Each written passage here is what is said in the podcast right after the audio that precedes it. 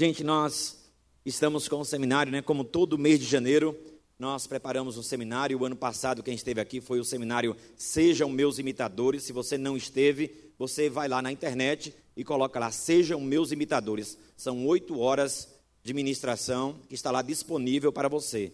Então, lá no YouTube, você coloca Sejam Meus Imitadores e você assiste é, todo o seminário do apóstolo Paulo. Já falamos é, o seminário Homens de Deus em Tempos de Crise sobre a vida de Elias, é, Um Dia com Neemias, e agora nós estamos falando sobre é, Davi, né, coração quebrantado. Eu fiquei, desde o ano passado que eu comecei a estudar é, os livros que falam de Davi, 1 e 2 Samuel e 1 Reis, são mais de mil versículos na Bíblia que falam de Davi.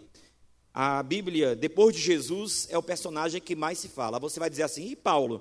Eu estou falando de narrativas, são 66 narrativas do, do rei Davi. Então, o apóstolo Paulo, você vai ter muitas cartas. Se for para colocar em termos de conteúdo, então nós podemos colocar também os salmos, que a maioria deles é também de Davi. Então, só no Novo Testamento existem é, 60 referências a Davi. O próprio Jesus, ele é conhecido como o filho de Davi. Então, é um dos personagens, é o personagem mais importante do Antigo Testamento. E é sobre ele que nós vamos estudar nesta hora. O passador aqui quebrou, nós vamos aqui mesmo. Então, Davi ilustra quando Deus nos ama, quanto Deus nos ama. Então, é, quando eu pensei em coração quebrantado, eu pensei em um oleiro formando um coração, porque a gente fica pensando que o coração de Davi já era um coração pronto. Não existe um coração perfeito. Deus não disse, a única vez que Deus disse que achou um homem segundo o seu coração foi sobre Davi. Ele não falou isso de nenhum outro personagem. Ele só falou de Davi. Eu achei um homem segundo o meu coração. Segundo é conforme. Segundo é alinhado. Segundo é que quer a minha vontade, deseja a minha vontade. Não quer dizer que ele era perfeito. A gente vai ver e você vai se assustar com tantos erros desse homem. Então Davi mentiu por causa de uma mentira dele, 85 sacerdotes vão morrer e toda uma cidade morre por causa de uma mentira dele. Ele adulterou, ele mandou matar. Então este homem errava e você vai ficar assustado com os erros de Davi. Você vai ficar assustado, mas não fica assustado não, porque são os erros seus também. Todos nós erramos. Então Davi, ele nos mostra, amados, que há esperança para nós. Você pode não ter entrado nos mesmos caminhos de Davi em relação ao pecado, mas todos nós somos pecadores. O que nós vemos em Davi não é que Davi era um homem sobre-humano. O que nós vemos em Davi é o desequilíbrio que também existe na nossa vida. Quando nós comparamos nós com Deus, é um desequilíbrio total. Então, o que nós vemos na vida de Davi, na verdade, é a graça de Deus. E tem uma diferença imensa na vida de Davi é que você não vai ver em nenhum momento a diferença, e hoje nós vamos estudar esse contraste, a diferença básica de Saul para Davi era uma só.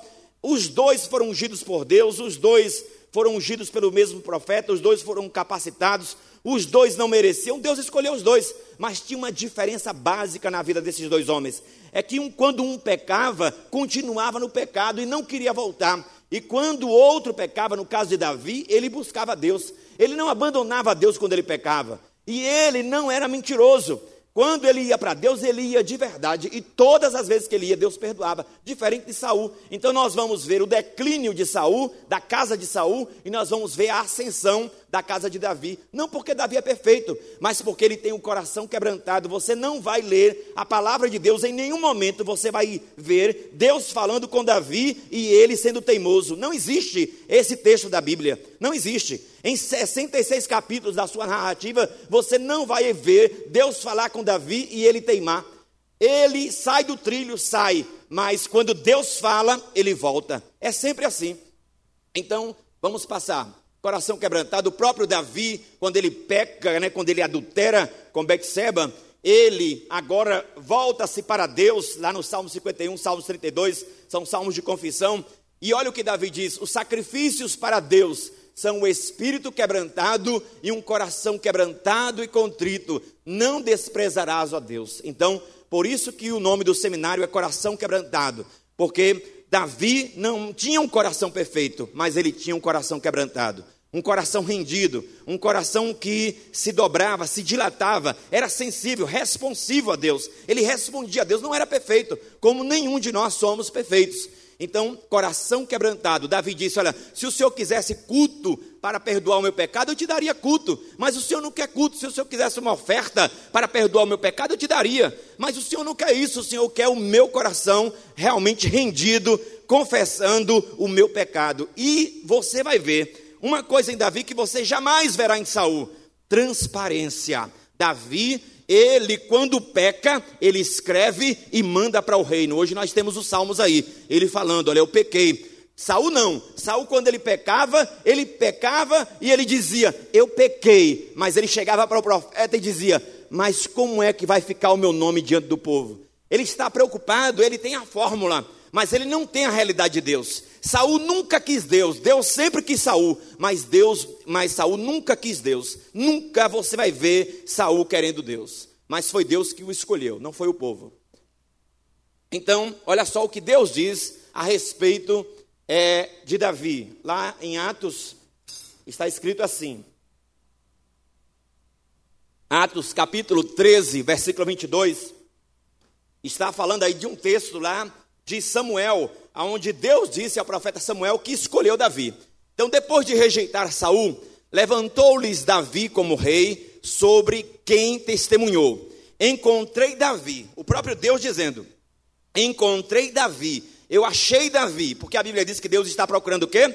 Verdadeiros adoradores. Ele não está procurando adoração, ele está procurando o adorador. Ele não está procurando oferta, ele está procurando o ofertante.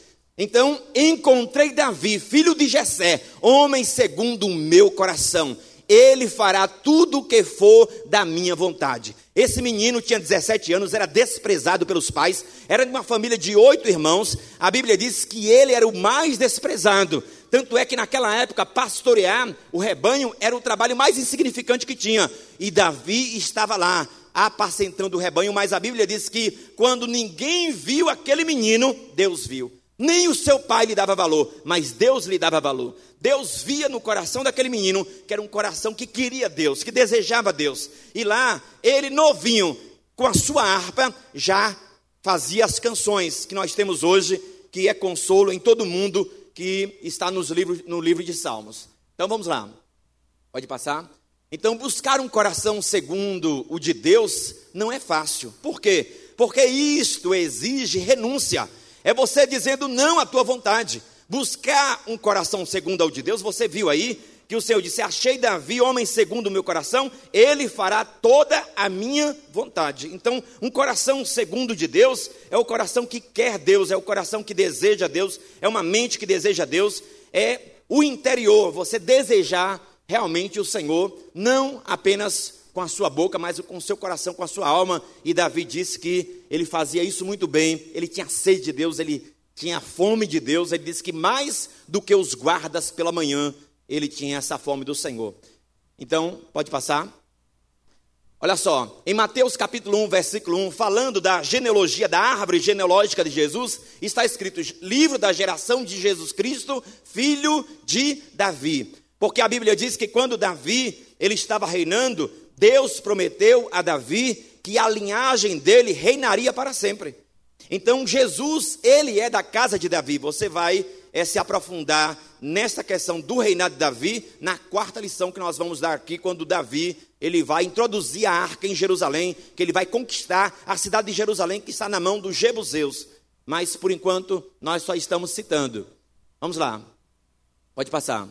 Então, olha só, o Senhor disse ao profeta Samuel: Samuel, quando é, Saul está desobedecendo a Deus, o primeiro rei de Israel foi Saul. A Bíblia fala que a monarquia unida em Israel durou 120 anos. O primeiro rei de Israel foi Saul, o segundo rei foi Davi, o terceiro rei foi Salomão. Depois disso, o reino se divide: reino do norte e reino do sul. Dez tribos vão para o norte e duas tribos vão para o sul. Então, o reino de Israel unido, as doze tribos, só teve com é, Saul, com Davi e com Salomão. O que é que vai acontecer aqui? A Bíblia diz que o Senhor, ele quer que vá à casa de Jessé, porque lá tem um menino que ele conhece e ele quer ungir como rei. Pode ir. Quando levantar o braço, pode passar, certo? Então, a Bíblia fala que Jessé pega os irmãos, né, Abinadab, Eliabe, Samar, os irmãos com porte maior, trazem os irmãos ali, e a Bíblia diz que o profeta Samuel fica impressionado com o tamanho do primeiro, Eliabe. E ele diz no seu coração: Este é o homem que Deus escolheu. Deus disse: ei, ei, ei, Eu não vejo como você vê, não é este não. Vem o segundo, Abinadab, o desfile. Aí Abinadab passa, não é esse também não. Samar passa, e os outros passam, sete passam. Samuel disse: Acabaram os teus filhos? Você não tem mais filho? Samuel ficou pensando: será que eu me enganei? Será que essa não é a casa do homem que Deus mandou? Você não tem mais filho, não? Eu tenho um, mas é um ruivo que está lá, está cuidando das ovelhas. Ninguém come enquanto ele não chegar. E a Bíblia diz que ali foi colocado Davi, foi ungido como rei. Valeu, Renato. Obrigado. Então, Deus não vê como vê o homem, Deus não vê a aparência, e ali a unção de Deus é derramada nesse menino, embora Saul ainda estivesse reinando. Deus já tinha rejeitado Saul. E a Bíblia fala que esse menino Davi, ele vai surgir no cenário com 17 anos de idade aproximadamente, 16, 17 anos, porque o seu pai, os seus irmãos, Eliabe, Samar e Abinadab estão na guerra, e a Bíblia diz que o pai de, deste Davi, Jessé, diz assim: Olha, meu filho, vai entregar a marmita dos seus irmãos. E ele vai chegar lá no campo de Elá como entregador de marmita. Mas naquele dia, naquele dia ali é o último dia que Golias está desafiando o povo de Deus. A Bíblia fala que 40 dias esse gigante de 2,90 metros e 90 aparecia no vale e dizia: Cadê? Quem é que vai me enfrentar? Ninguém tinha coragem durante 40 dias e 40 noites, manhã e tarde. Ninguém tinha coragem de enfrentar esse gigante. Davi disse: Quem é esse que não tem aliança com Deus? Que ousa afrontar o exército do Deus vivo? Olha o que Davi diz: Deus vivo, Deus não é morto, Deus vivo. E a Bíblia fala que porque Davi ele vence esse gigante, que é o, a, a, a lição da próxima semana, princípios de Deus para vencermos gigantes, ele vai aparecer no cenário. Então, na verdade, derrubar o gigante foi a grande oportunidade de Davi para ser convocado como arpista da corte, porque porque a Bíblia fala que o espírito de Deus saiu do rei Saul, e quando o espírito de Deus saiu do rei Saul, ele ficava perturbado, e aí disseram: "Não tem nenhum arpista para tocar para o rei". Mandaram chamar Davi, filho de Jessé. E ali ele aparece na corte, justamente porque ele fica conhecidíssimo. Então, Davi e Saul lado a lado, o que é que eles têm em comum? Ambos foram escolhidos para ser líderes. Os dois foram escolhidos por Deus. Tem gente que diz assim: Ana, quem escolheu Saul foi o povo. Me mostre na Bíblia que eu rasgo a Bíblia aqui agora. Se você me disser que quem escolheu Saul foi o povo. Não existe na Bíblia dizendo que o povo escolheu Saul. O que existe na Bíblia é que ter um rei não nasceu no coração de Deus. O que existe na Bíblia é que o povo pediu um rei. E a Bíblia fala que não era o momento, não era o tempo de Deus, porque Deus já tinha prometido. E aí o Senhor abriu uma concessão, mas nunca foi desejo de Deus ter um rei. Tanto é que o profeta entende que eles estão desprezando a Deus e desprezando o profeta. O Senhor diz a Samuel: Samuel, eles não estão te desprezando, eles estão desprezando a mim.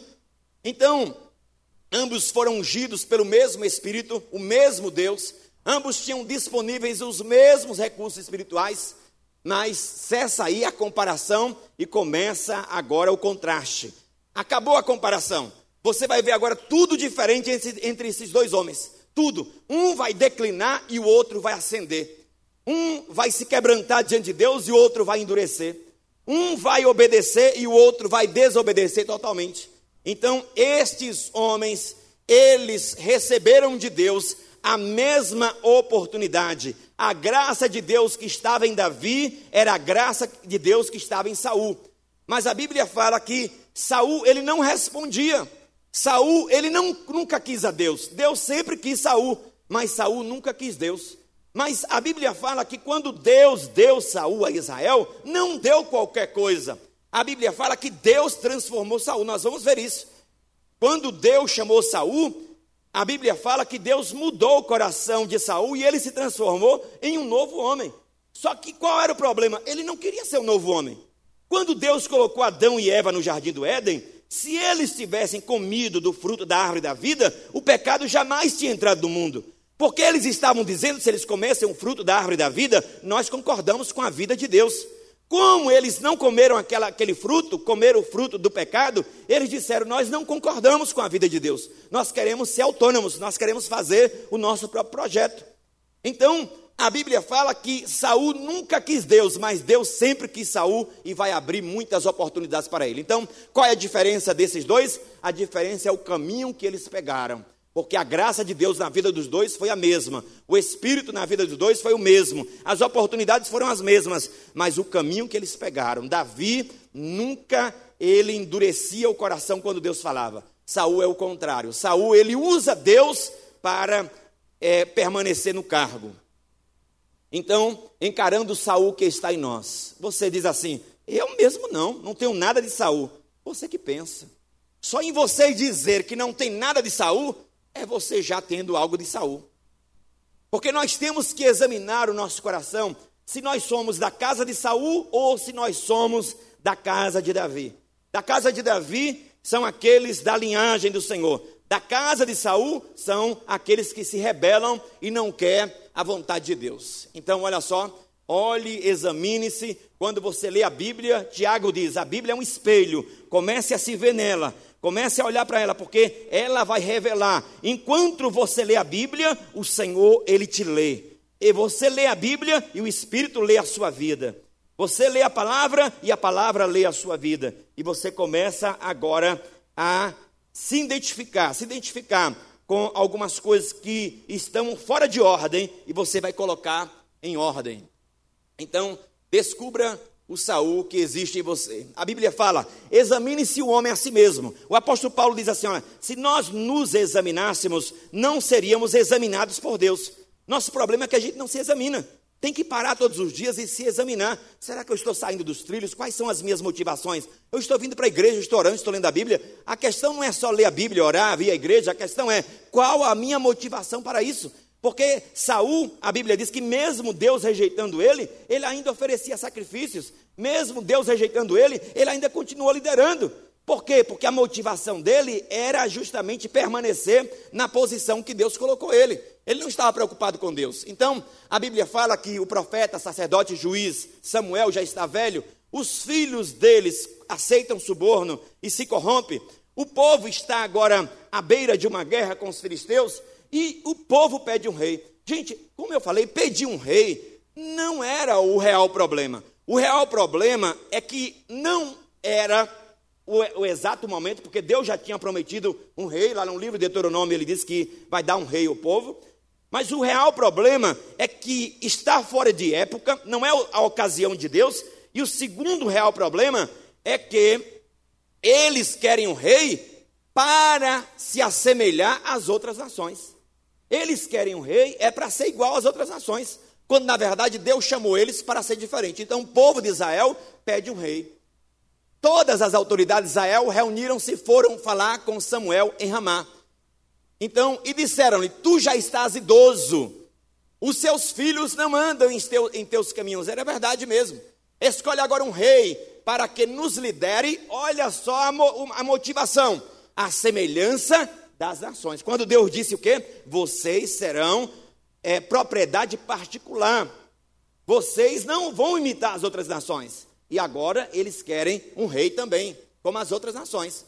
O protesto do profeta, o profeta Samuel fica muito triste e ele protesta. E Deus diz ao profeta: quando, porém, disseram, dá-nos um rei para que nos lidere, isso desagradou a Samuel. Então ele orou ao Senhor. E o Senhor disse: o Senhor falou: Atende a voz do povo em tudo quanto te diz, pois não te rejeitou a ti, mas a mim, para eu não reinar sobre ele. Você pensa que o Senhor Deus não atende orações que são contra a vontade dele? Atende. Mas depois de muita persistência sua e depois que você sabe que o seu pedido está contra a vontade dele. Se você quer, ele já revelou a vontade dele para a sua vida, mas você quer. Então, existem casos que o Senhor libera. Está escrito que até o desejo homossexual Homens quiseram deitar com homens e mulheres quiseram deixar deitar com mulheres, abandonando o uso natural das relações. E a Bíblia fala que Deus os entregou às suas próprias paixões. O Senhor tirou o pé do freio, é isso que vocês querem? Então eu sempre digo assim: olha, cuidado, o teu desejo pode ser atendido. Cuidado, o teu desejo pode ser atendido. E se o teu desejo for atendido fora da vontade de Deus, pode ter certeza, é o que o Senhor disse no Salmo 115: Eu dei o que vocês me pediram, no entanto, olha no que deu, definharam a alma. Tem muitas coisas que nós insistimos em ter, em ter, em ter. O Senhor disse não, não. E a gente sabe da vontade revelada de Deus que é não, mas a gente insiste. Eu quero experimentar. Vá. E depois você vai ver o porquê Deus não queria te dar. Porque isto custou a comunhão com Ele. E a comunhão com Deus não tem preço. A unção de Deus na nossa vida não tem preço, meu amado. Não tem preço. Quando Davi negociou a unção que estava na vida dele, o Senhor Deus disse: Uma espada estará para sempre na tua casa. E a gente sabe que este homem, Davi, foi um excelente rei, mas na casa dele houve muita miséria. Por quê? Por causa do pecado. Então a gente diz assim: ah, ah, um homem segundo o coração de Deus e adulterou. Vá ver o que foi que Davi colheu por causa do adultério dele.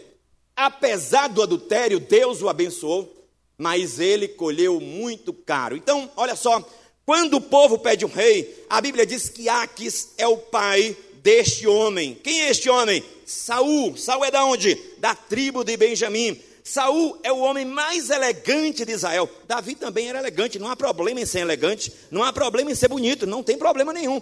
O problema é quando você só fica olhando o exterior, porque a Bíblia fala que Davi também era um homem de bom porte, era um homem bonito, assim como Saul. Mas Saul tinha uma diferença de Davi. Qual era a diferença de Saul? A diferença de Saul, esteticamente falando, é que ele era o homem mais alto de Israel.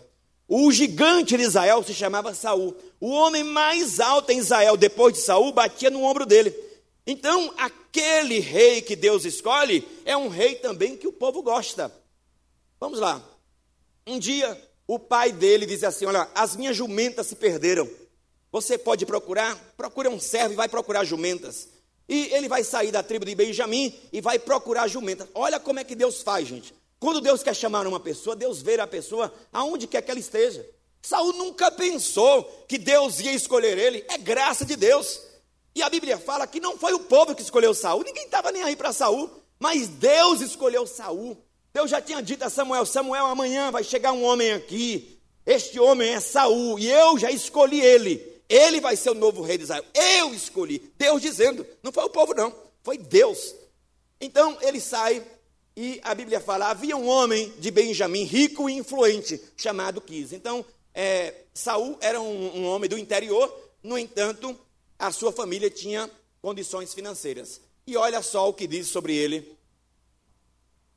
Olha só, a Bíblia fala: ele tinha um filho, no caso Quis, né, que é o pai de Saul, chamado Saul, jovem, de boa aparência, sem igual entre os israelitas os mais altos batiam nos ombros dele.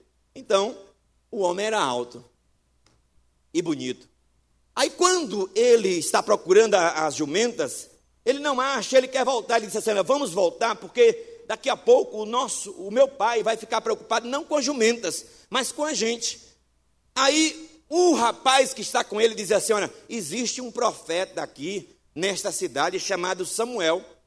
Vamos consultá-lo, porque ele deve saber onde é estão as jumentas. E Saul entra naquela cidade, encontra algumas mulheres que vão pegar água e diz: Onde é que está o profeta Samuel? Ah, ele está aqui, olha, ele veio agora para oferecer o sacrifício. Corre logo, porque depois que ele entrar lá para oferecer o sacrifício, vai ser difícil conversar com ele.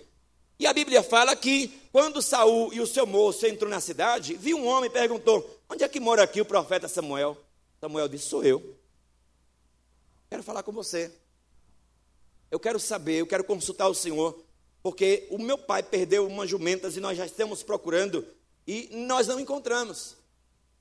Então, há esse encontro aí de Saul com o profeta Samuel. Só que um dia anterior, antes de Saul aparecer, olha só o que a Bíblia fala. A visão que é, Samuel teve? Samuel é o profeta. E olha só qual foi a visão. Ora, o Senhor, um dia antes daquele encontro, Saul chegar, o revelaram a Samuel dizendo: Amanhã, a estas horas, te enviarei. É, é, o povo que está enviando, gente? Não, é Deus. Te enviarei um homem da terra de Benjamim, o qual ungirás por príncipe sobre o meu povo de Israel. Deus dizendo: Amanhã vai chegar um homem aqui. Esse homem está procurando jumenta, mas eu trouxe ele aqui para outra coisa. Eu escolhi ele, eu separei ele, eu vou usar de graça para com ele. Eu vou derramar a minha graça na vida dele, eu vou dar oportunidade para ele, eu vou mudar o coração dele. Só que mudou, mas ele nunca quis Deus. Quando Samuel viu Saul, o Senhor lhe disse: Este é o homem de quem lhe falei. Deus dizendo: Este é o homem de quem lhe falei. Então, aonde foi que você aprendeu que foi o povo que escolheu Saul? Aonde foi? Na Bíblia que não foi. Ele governará o meu povo. Deus dizendo que escolhe Saul. A Bíblia fala que ali o óleo é derramado sobre a cabeça dele, e isto era profético, a unção de Deus, a capacitação de Deus para reinar, para ser um monarca, estava tudo agora nele. Tudo que ele precisava para ser rei, não precisava ter medo, porque foi Deus que capacitou, foi Deus que derramou, Deus derramou espírito de coragem, Deus derramou capacitação, força, estratégia, visão, fé, está tudo nele já. Só que ele precisa querer, ele precisa desenvolver isso. Não despreze a unção de Deus sobre a sua vida. Diga para a pessoa que está ao seu lado: não despreze a unção de Deus sobre a tua vida. Meu amado, ser ungido não tem preço. Quando Davi ele pecou, naquela época os reis, os reis dos povos podiam pegar a mulher que quisesse. Isso não era proibido. Mas quando Davi pegou a mulher do próximo, e aí ele foi descoberto, Deus disse para ele: Você não é qualquer um. Eles podem, você não. Eles podem porque eles não têm a unção que você tem. Eles podem porque eles não têm compromisso com Deus, mas você não. Eu te chamei para ser separado, Davi. Samuel apanhou um jarro de óleo, derramou sobre a cabeça de Saul e o beijou, dizendo: O Senhor o ungiu como líder da herança dele. Que privilégio! Esse homem tinha um futuro promissor, tinha tudo para dar certo, tudo para dar certo, mas deu tudo errado. Não por causa de Deus. Então, só os sinais que Samuel vai dar para provar que é Deus que está te chamando, Saul. Você vai agora, hoje mesmo, você vai quando sair daqui, vai se deparar com alguns sinais. Primeiro sinal, você vai encontrar dois homens perto do sepulcro de Raquel. E estes homens vão dizer assim para você: Olha, as jumentas foram encontradas. Esse é o primeiro sinal que Deus está te chamando. O segundo sinal, você vai encontrar três homens é, junto ao carvalho de Tabor. Estes três homens eles estão subindo a montanha para adorar, mas eles vão parar e vão dar dois pães para você, para você saber que é Deus que está falando com você. Outra coisa, você vai encontrar também descendo de uma montanha, você vai encontrar lá em Gibeá, Elohim, você vai encontrar profetas descendo dessa montanha. E quando você encontrar, o que vai acontecer é que você vai profetizar no meio deles. Quando aqueles homens estiverem descendo do monte, a, a, o Senhor vai tomar você e o Espírito vai se apoderar de você e você será transformado em um outro homem. Estes foram os sinais. Quer mais o quê? Então, Deus não deu qualquer coisa a Israel quando deu Saul. Os profetas estão descendo do monte Gibeá e de repente Saul entra no meio, o espírito toma a vida de Saul e ele começa a profetizar. Os homens ficam espantados. Este não é o filho de Quis? E o que é que ele está fazendo no meio dos profetas, profetizando? Era a graça de Deus escolhendo este homem. Olha só o que diz a palavra de Deus a respeito dele. O Senhor o doutor de dons e capacidade para cumprir o seu chamado. Deus quebrou o coração de pedra da vida deste homem chamado Saul e Deus fez com que ele nascesse de novo. Deus deu um novo coração para ele, mas ele nunca quis esse novo coração que Deus deu a ele. Ele nunca valorizou. Ele nunca respondeu a Deus. Esse era o grande problema de Saul. O Espírito do Senhor se apossará de você e com eles você profetizará e será o quê?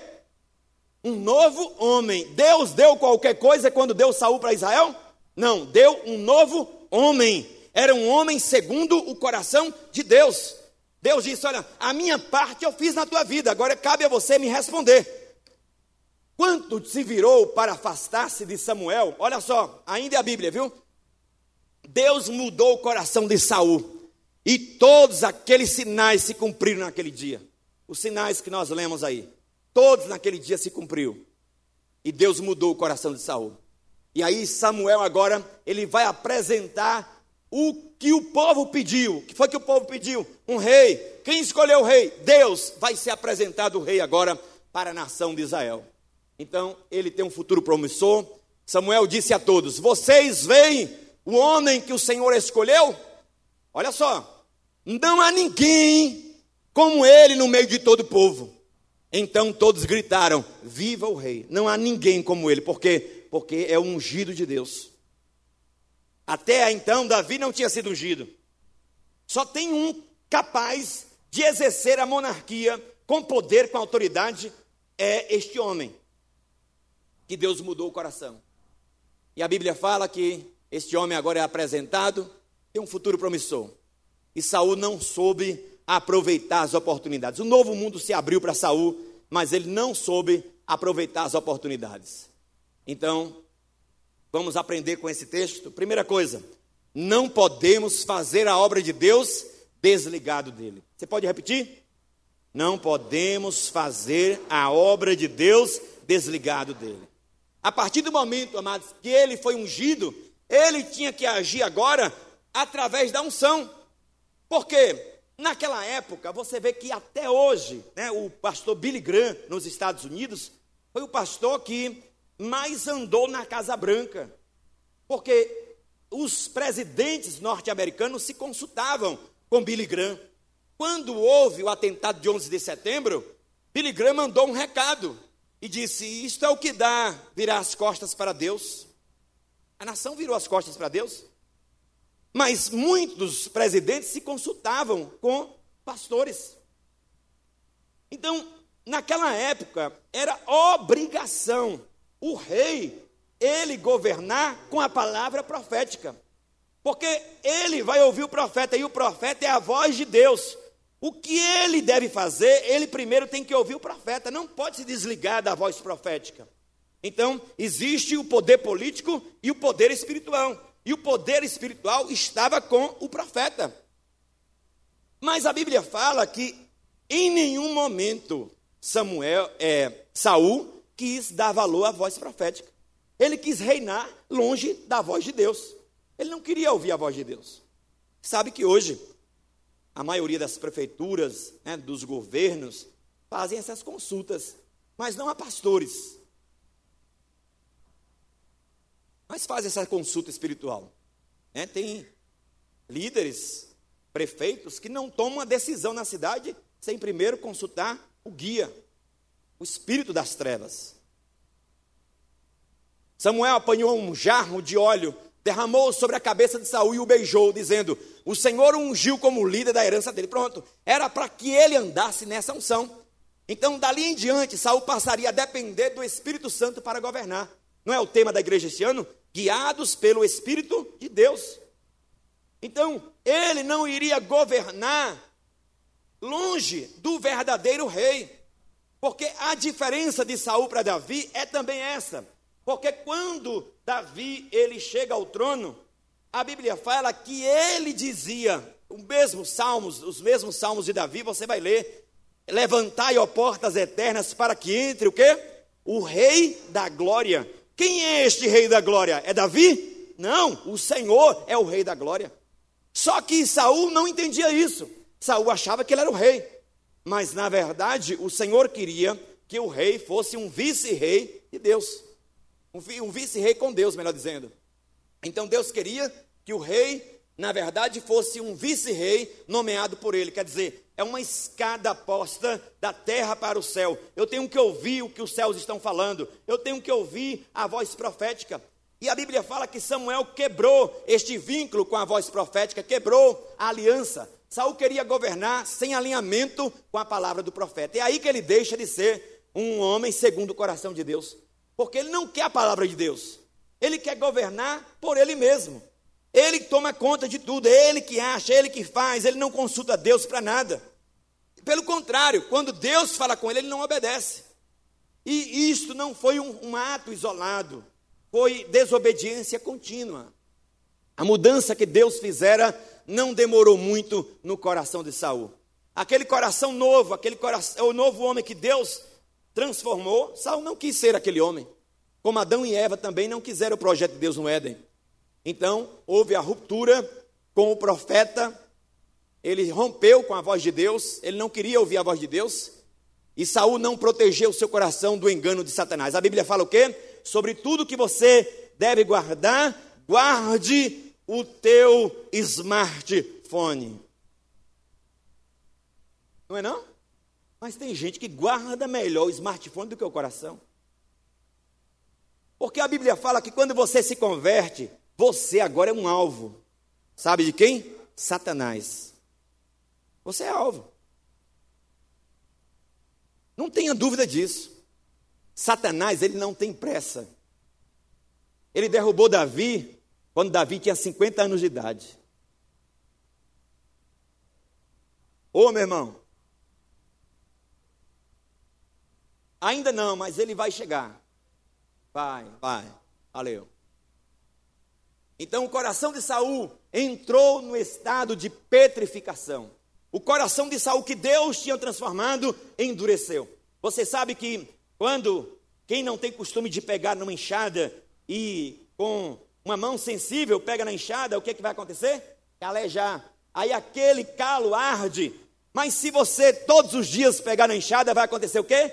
Caleja. Deus falou com Saul uma vez, ardeu. Deus falou a segunda ardeu, a terceira ardeu, a quarta ardeu. Depois ele se acostumou e não ouvia mais a voz de Deus. O coração ficou coração de pedra. Então, primeira coisa, não faça a obra de Deus desligada dele. Saul quis reinar sem Deus, não dá certo. Segunda coisa, como você está se enxergando? Gente, não adianta se Deus disser para mim, olha, eu estou te separando, eu estou te chamando para a obra, e eu não acreditar nisso. Não adianta. Não adianta se Deus está te chamando para algo e você não acredita.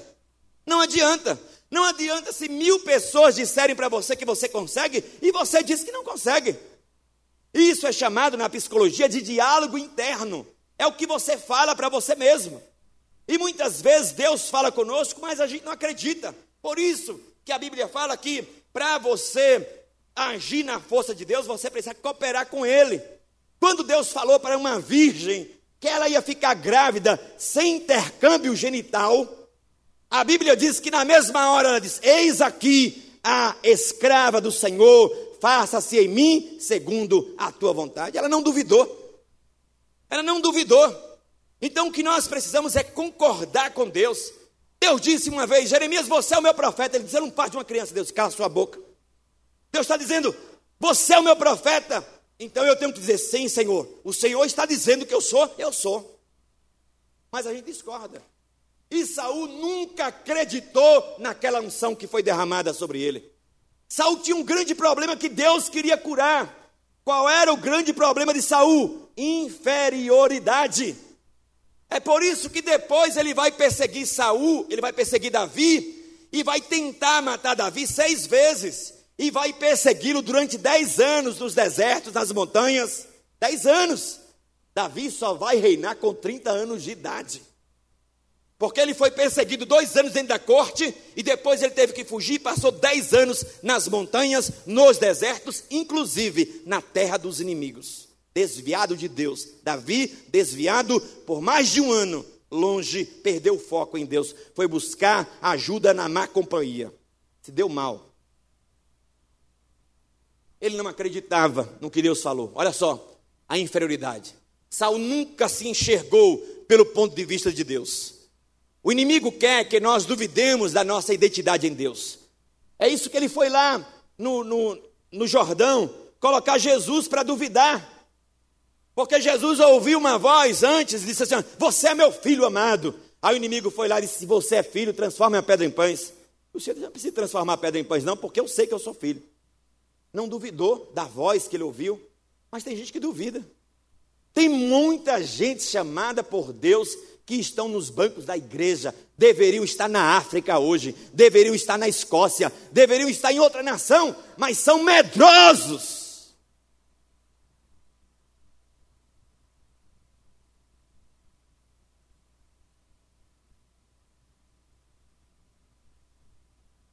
Saul respondeu: Olha só, quando Samuel disse: Vem cá, ainda não tinha chamado ele, vem cá, eu preciso conversar com você. Eu resolvi aqui a melhor carne, a melhor carne é sua. Para ungir ele naquele sacrifício. A Bíblia fala que Saul disse: Olha só, Saul respondeu: Acaso não sou eu um benjamita? Da menor das tribos de Israel. Tem gente que pensa que isso é humildade. Gente, isso não é humildade, não. Saul não tinha nada de humildade. O que tinha aí era inferioridade, tanto é que vai nascer inveja no coração dele para matar Saul, para matar Davi. E não é o meu clã o mais insignificante de todos os clãs da tribo de Benjamim? Por que então estás me dizendo tudo isso? Eu não acredito. Por que me chamaram? Por que logo eu? Por que se a minha a tribo é a tribo de Benjamim? Por que me chamas? Vamos lá, vamos provar que ainda que ele é inferior, é, carrega a inferioridade. Então fez ir à frente a tribo de Benjamim clã por clã, e o clã de Matre foi escolhido. Finalmente foi escolhido Saul, filho de Quis. Quando, porém, o procuraram, ele não foi o quê? Encontrado. Imagina, gente, o povo pediu um rei, o rei foi escolhido. Mas no dia de dar posse para ele, ele estava escondido. Como é que pode? Você lembra que ele era o homem mais alto de Israel? Como é que o homem mais alto de Israel pode se esconder? Se o homem mais alto depois dele bate no ombro dele. A Bíblia diz que ele estava escondido no meio das bagagens, se sentindo inferior. Não acreditava que Deus tinha chamado ele. Você não vai para lugar nenhum. É bom mesmo que você fique bem longe do ministério, mas bem longe mesmo, porque Deus não precisa de covardes.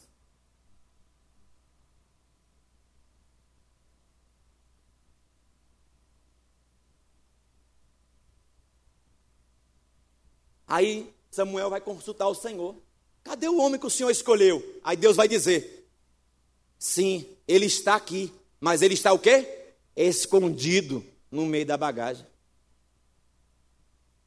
No dia da posse do homem, um homem alto, um homem de boa aparência, o homem que Deus escolheu, mas ele está escondido. E Samuel disse: Embora pequeno, olha só, embora pequeno aos seus próprios olhos, Olha aí a prova que ele era carregava inferioridade. Você se sente um nada, mas não é um nada no sentido de humildade. Você acha que Deus não é capaz de fazer a obra na sua vida? Você não se tornou o líder das tribos de Israel? O Senhor ungiu como rei sobre Israel, Saul. Acredita nisso, rapaz? não acredita. Imagina aí o delegado da cidade de feira não acreditar que ele é o delegado. Pelo amor de Deus. Você veste um cara de policial, mas ele, eu, eu sou policial. Mas é, você está todo aí ó, caracterizado. Eu, eu. Vai, rapaz, mete bala. Por quê, gente? Satanás usando as armas, ele é ilegal. Mas o povo de Deus pode usar as armas. É legal. Quando o policial ele usa uma arma, ele está na legalidade. Mas um ladrão não está na legalidade. Então, quando o filho de Deus usa as armas espirituais, ele está legal. Joel disse assim: olha, o profeta Joel, diga o fraco, eu sou forte. Olha só como esse gatinho se via aí. Olha o gatinho como se via. O importante é o que está dentro, Deus disse. O importante é o que está dentro. Saul era um gigante estético, mas o caráter miudinho. Ah, não.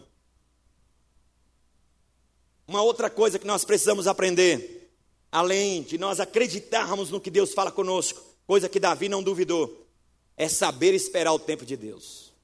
Gente, esse é um pecado que às vezes a gente acha simples, mas Deus não acha simples, porque quando você não espera, é sinal da sua incredulidade, da sua impaciência e você querer tomar o lugar de Deus. Quando você não sabe esperar, você está dizendo que não confia em Deus. E o Senhor disse assim através do profeta: olha a quebra da voz profética. O Senhor Deus disse assim: olha, através de Samuel, Samuel é, Saul, você vai para Gilgal, você vai me esperar durante sete dias. Você não vai oferecer o sacrifício de comunhão para os seus soldados ir para a guerra enquanto eu não chegar. Sabe o que aconteceu? Passaram-se os sete dias. Samuel chegou? Chegou no sétimo dia. Mas só que Samuel não esperou as 24 horas. Chegou o sétimo dia, ele disse: É, já que Samuel está demorando, porque o povo começou a pressionar.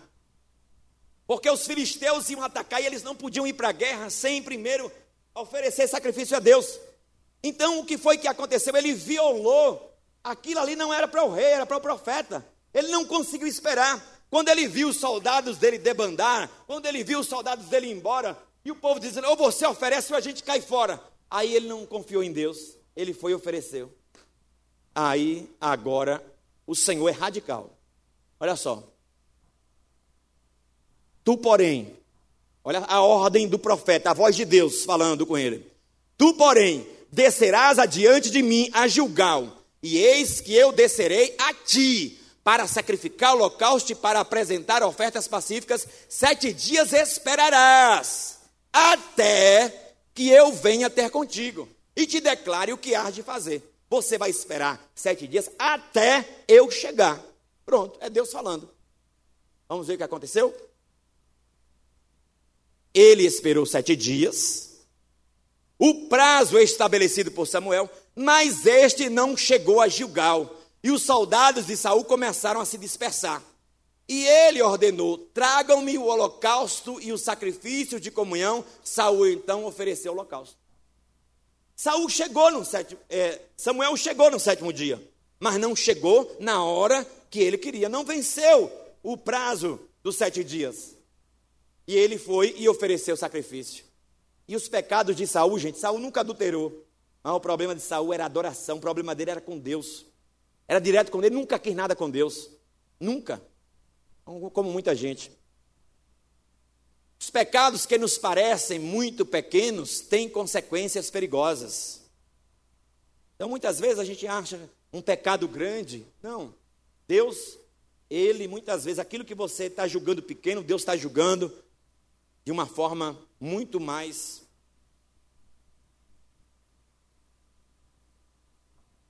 séria. O teste do tempo coloca em prova nossa obediência a Deus. Então eu sei que muita gente aqui tem promessa de Deus, mas nem todos vão alcançar. Por quê? Porque muitos vão se precipitar. Porque muitos não suportarão. E a questão não é só esperar, é como você espera. Porque não adianta esperar reclamando, esperar murmurando, porque o que Deus tem vai se cumprir, mas eu muitas vezes estou prolongando o que Deus tem na minha vida. A impaciência e incredulidade de Saul lhe custou caro. Olha o alfabeto de Deus, vamos lá? O, P, D, C. Este é o alfabeto de Deus. O alfabeto de Deus é O, B, D, C.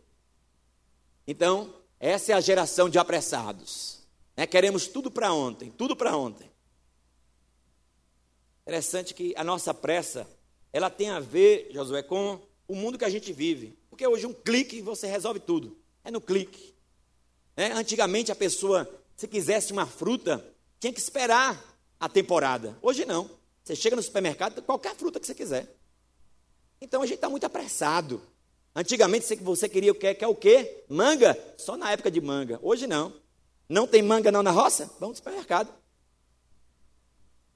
Aí a gente acha que Deus é esse supermercado que tem tudo, a hora que a gente quer. É chegar. Ah, tem gente que até dá prazo para Deus. Se o senhor não fizer esse ano, eu me desvio. Ai, já está desviado. Só em tu falar isso, tu já está desviado. Só está na igreja, mas está desviado. Deixa depressa. Olha para o irmão que está ao outro lado. Deixa depressa. Deus está no controle. Uma outra coisa que nós devemos aprender, gente, além de esperar o tempo de Deus, é o seguinte: quando Deus mandar destruir, destrua. Não poupe. Não poupe. Se Deus disser assim, não tenha misericórdia, não tenha misericórdia. Jesus disse assim: olha, o teu olho faz você pecar, arranque e jogue fora. O teu pênis faz você pecar, arranque teu pênis e jogue fora. Foi Jesus que falou isso. Não é literal, não, gente, por favor. É porque tem gente que não entende não quando a gente fala. Né? O que Jesus está dizendo é o seguinte: olha, faça uma cirurgia, faça uma cirurgia, corta esses desejos do teu coração, corta. Mas tem gente que gosta de brincar com o perigo, né? O Senhor chegou e disse assim: Saul, vem aqui. Saul foi. Disse: Olha, existe um povo chamado os Amalequitas. Eu quero que você entre na cidade deles. Você vai matar homens, mulheres, crianças, todos. Nem animal é para deixar vivo. Eu quero que mate todos, porque é o meu juízo que eu estou executando. Eu poderia fazer isso através de um furacão, através de um tornado, eu poderia fazer isso através de outra coisa, mas eu estou fazendo através de você, através da espada. Eu quero que você entre e destrua tudo, porque eu lembro o que eles fizeram ao meu povo quando o meu povo ia saindo do Egito. Eles atacaram pela retaguarda, eles atacaram quando o meu povo não viu. Então eu quero que agora a vingança chegou. Eu quero que você vá lá e mate todos eles. Não poupe o que Deus mandou destruir. Se Deus diz assim, olha, eu não quero esse namoro, não poupe. Termina o namoro. Se o Senhor está dizendo assim, olha, eu não quero você com esse celular. Você não tem controle sobre esse celular. Destrua. Destrua o celular. Se você não tem controle sobre o zap, Deus está dizendo: destrua. Não poupe. Não poupe. Se você não tem controle, não poupe. Destrua esse negócio. Mas a gente gosta de achar que a gente tem um controle. Aí, ó, um homem desse brincando. Foi isso que Saul fez. Olha só. Vai, pois, agora, e fere a Amaleque, e destrói totalmente a tudo que tiver, e nada lhe poupes. Deus está dizendo: não poupe nada, mata tudo, mas não apaga o data show.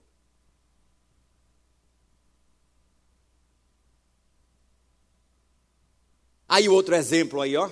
Um homem que brincou com o pecado. Sansão, brincando, ó Aonde foi que Sansão deitou, gente? Está escrito na Bíblia, ó. Ele deitou aonde? No colo macio de Dalila. E Dalila disse: Ô oh, amor, qual é o teu segredo? E ele ficou brincando com o segredo que ele tinha. E um dia, aquele homem que foi chamado para ser um homem de Deus, morreu como palhaço teve que rodar no moinho, em círculo. Seus olhos foram vazados. Por quê? Porque brincou com o que Deus disse: destrua. Às vezes a gente pensa que a gente tem um domínio, vai brincando, brincando aqui, brincando ali, brincando ali. É aquela mulher que está lá no celular e o homem manda um coraçãozinho, aí ela manda outro coraçãozinho, aí manda uma carinha de sorriso, manda a carinha de sorriso. Você tem que mandar, é, a, é o chifre do capeta. Busca lá uma imagem de Satanás e manda para ele. É Satanás, eu sei que é você.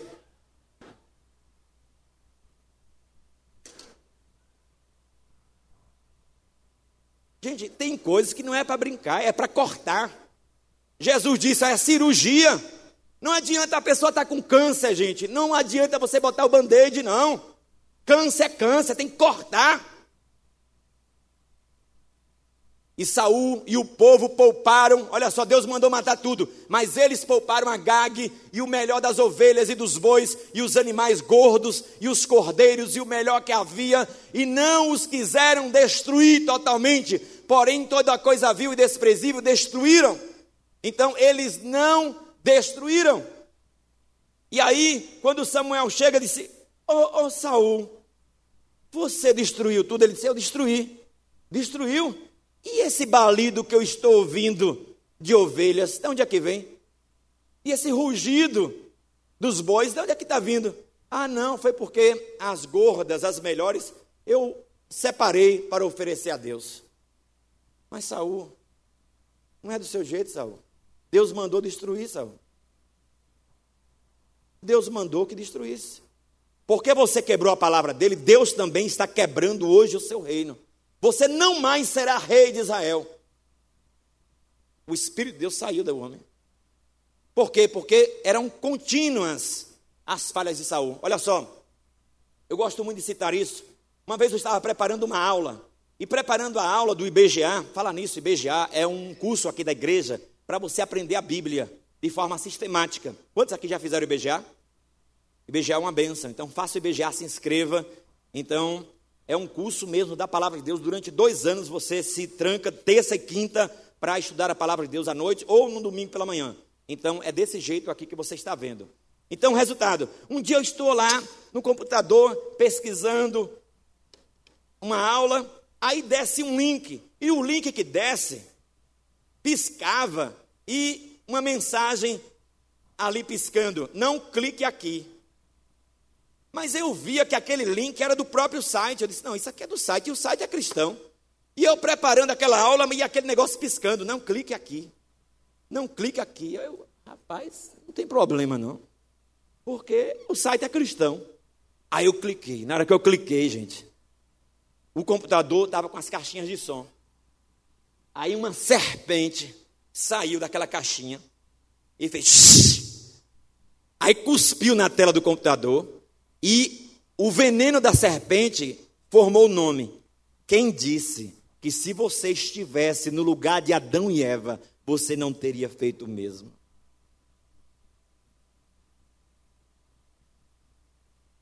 Curiosidade.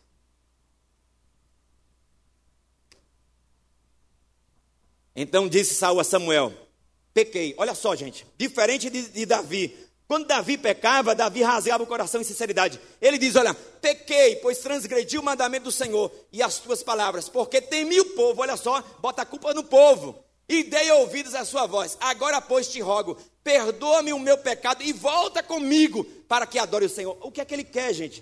Ele quer o perdão do pecado, mas ele, Samuel, por favor, Samuel, volta comigo, porque se o povo vê você não mais comigo, vai dizer que meu reino foi cortado.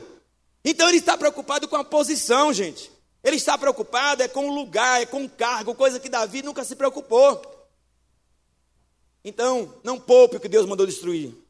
Já terminando, cuidado com a escada do orgulho. Gente, quantos aqui já ouviram falar em um monte, um monte que Elias venceu os profetas de Baal? Como é o nome daquele monte? Carmelo. Você sabia que este homem, Saul, subiu lá no Monte Carmelo? Sabe o que ele foi fazer? Ele foi fazer uma imagem dele para adorar ele. Está escrito na Bíblia.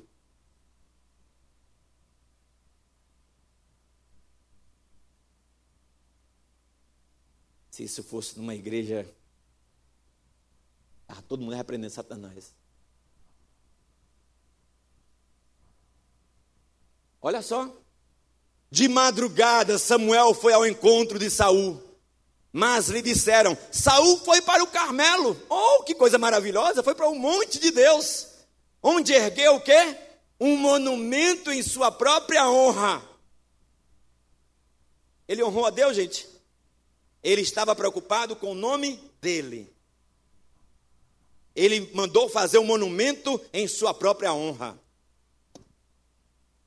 E o louvor que ele cantava era Poderoso Eu.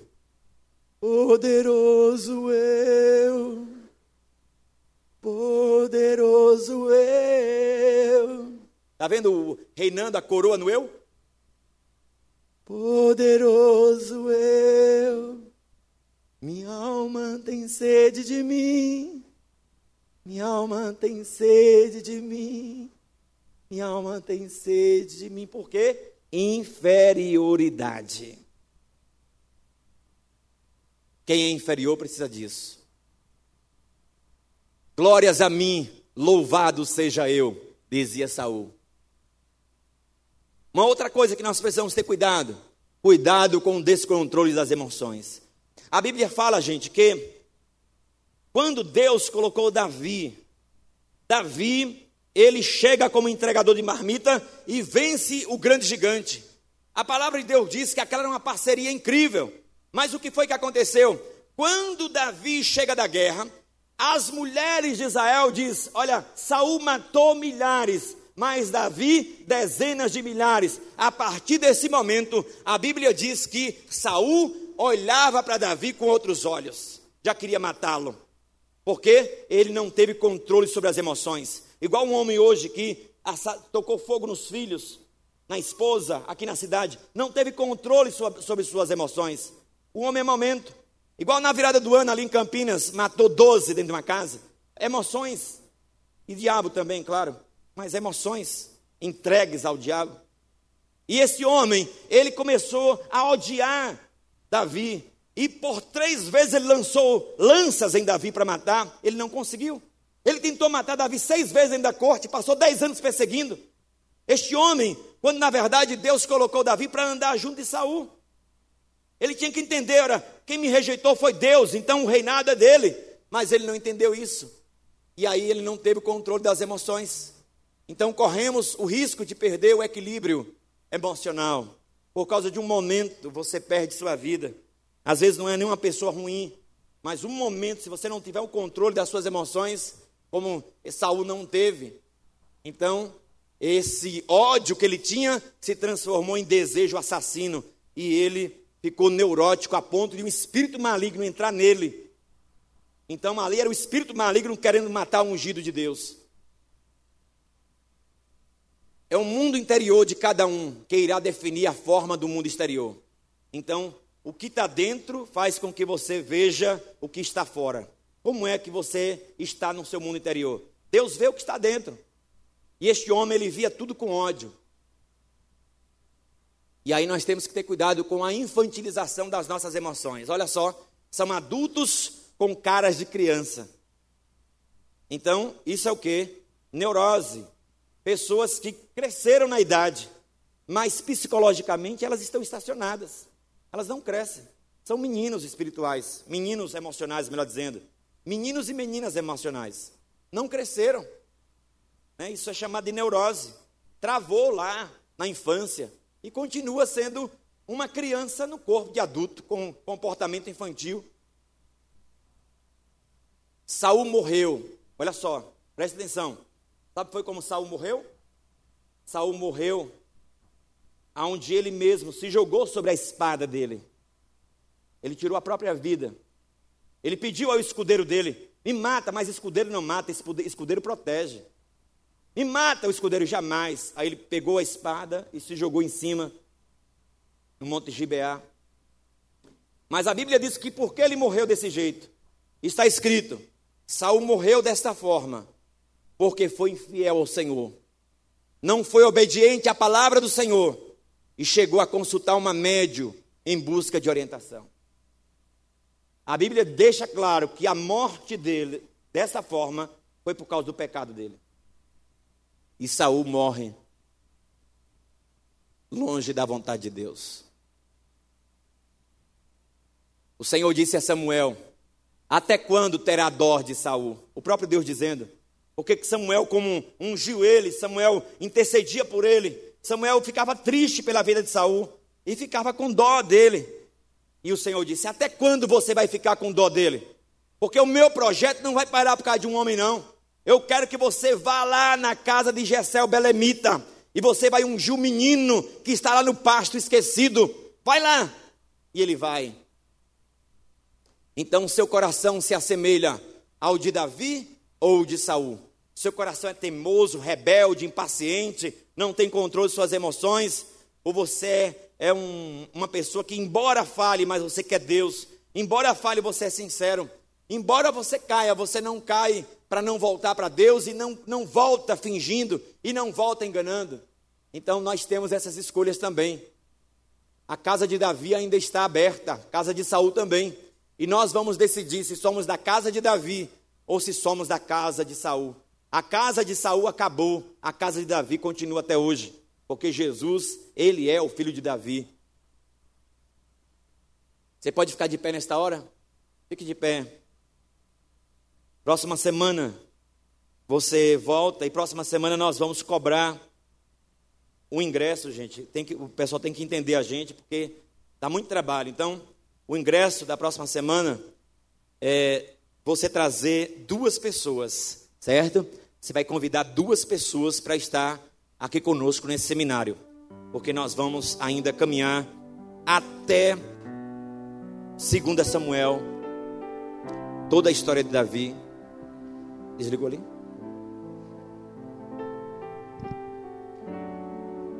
Você decide se você vai ser uma pessoa que responde ao que Deus já fez na tua vida. Não vai fazer, não, já fez. Ou se você vai continuar rebeldia, vai continuar desprezando as oportunidades, não respondendo a Deus. Davi disse: Eu ouço no meu coração, buscai a minha face. Aí ele diz: Sim, Senhor, a tua face eu buscarei. Coisa que Saul nunca quis a face de Deus. Vamos louvar ao Senhor, porque este homem, ele está na Bíblia para nos ensinar. Davi, um homem com coração quebrantado, um homem falho, mas um homem que não brinca com Deus. Adore ao Senhor, diga: Senhor, me dá um coração que o Senhor está procurando.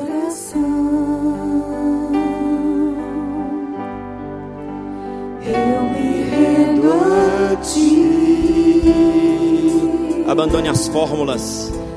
Deus é vivo, como disse Davi. Deus vivo, a realidade da presença de Deus.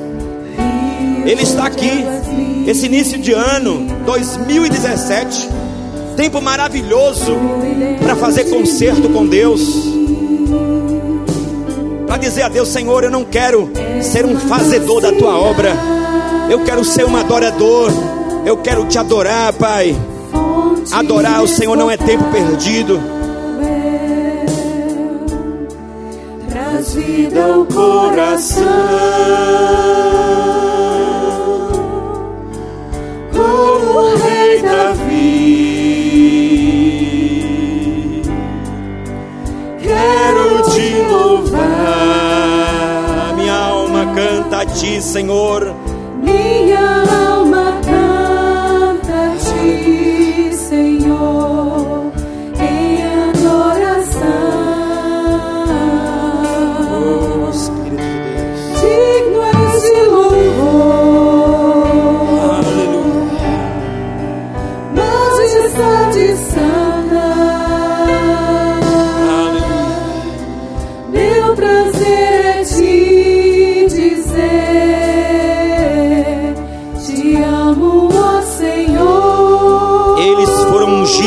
mesmo Deus. Eles tiveram as mesmas oportunidades. Eles tiveram os mesmos recursos. O Espírito que ungiu a um, ungiu a outro. Deus que escolheu a um, escolheu o outro. O Senhor que mudou o coração de Davi, mudou o coração de Saul. Os dois tinham tudo para dar certo, mas um só teve declínio, o outro ascendeu, o outro cresceu.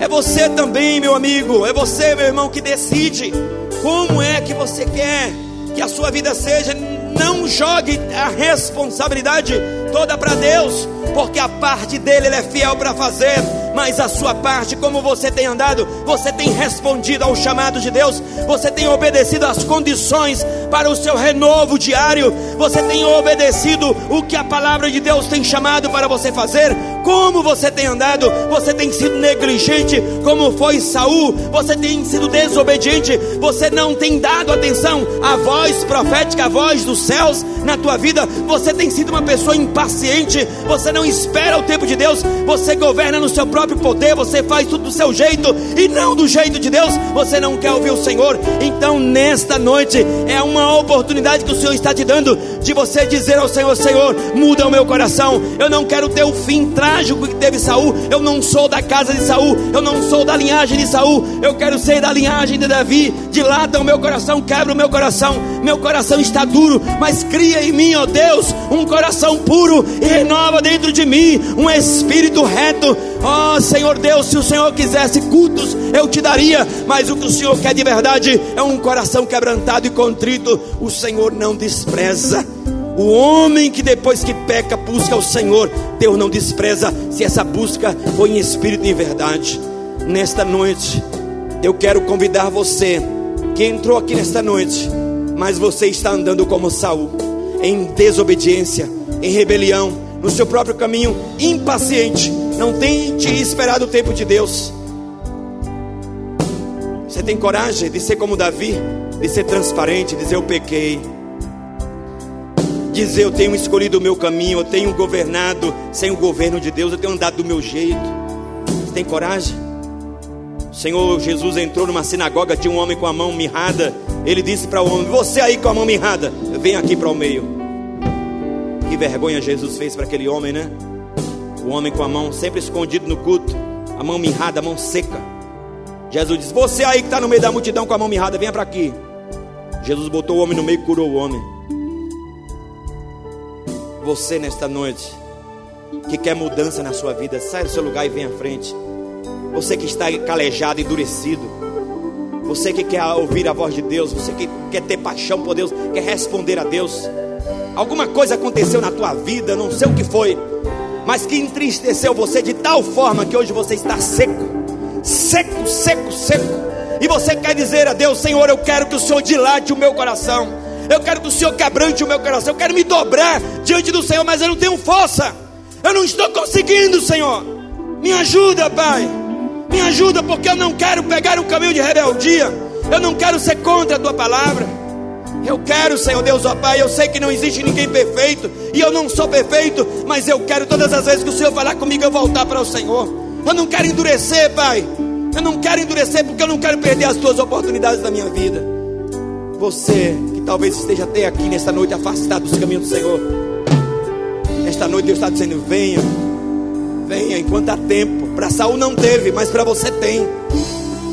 Saul morreu daquela forma por causa que ele foi infiel ao Senhor. Deus tem poupado a sua vida e você sabe disso. Deus está dizendo: volta, volta, filho, porque o que eu quero é um coração quebrantado. Deus está procurando o seu coração para botar o coração dele dentro do teu, para você andar na vontade dele. Seja verdadeiro. Davi disse: Deus ama a verdade dentro do nosso coração. Oh Deus, muito obrigado. O Senhor não vê como os homens veem. O Senhor não fica impressionado com o pastor Wellington. O Senhor não fica impressionado com os homens Ninguém pode te impressionar, Pai, porque o Senhor sabe verdadeiramente o que está, existe no nosso coração. Ninguém aqui pode causar impressões no Senhor, Pai, porque o Senhor não vê dessa forma. O Senhor vê a realidade, o Senhor vê o que está acontecendo de verdade. E existem muitos aqui nesta noite, Pai, que estão com os corações quebrantados. Mas também, Pai, tem muitos que estão com os corações secos, sequíssimos há muito tempo é como terra seca, não consegue há muito tempo sentir a água do Senhor. Mas, Pai, em sinal, Pai, ó Deus de humilhação, ó Deus diante de Ti, eu quero te pedir, manda a tua chuva agora, Pai. Manda a tua chuva para regar os corações secos. Ó Pai, que eles sintam, Pai, nesta hora as águas do Senhor, Pai. Ó Deus, ó Pai, que eles sintam o renovo do Senhor que eles sintam, Pai, o Senhor renovando, ó Deus, a caminhada, renovando o passo. Ó Deus, Davi disse: Com meu Deus eu salto muralhas. Pai, coloca a unção de saltar muralhas. Ó Pai, o teu povo que tem visto muitas muralhas, Mas o Senhor disse: O meu Deus me capacitou para saltar muralhas e para passar no meio de uma tropa. Oh Deus, nós queremos passar no meio das tropas porque os inimigos estão acampados, Pai, mas eles vão cair, porque nós estamos indo em nome do Senhor dos Exércitos. Obrigado por essa noite, Pai. Obrigado porque o Senhor está tirando muita gente aqui nesta noite da casa de Saul e colocando na casa de Davi. O Senhor está levantando o tabernáculo caído de Davi nesta noite. Obrigado, Jesus, que este seminário continue tocando vida de pessoas através do teu espírito. Te louvamos, te agradecemos. Pai, que o teu povo receba o renovo do Senhor pela palavra do Senhor. Muito obrigado por esta noite, Senhor. Te louvamos e te agradecemos é no nome de Jesus. Que o Senhor te abençoe. Não despreze a unção que está em você.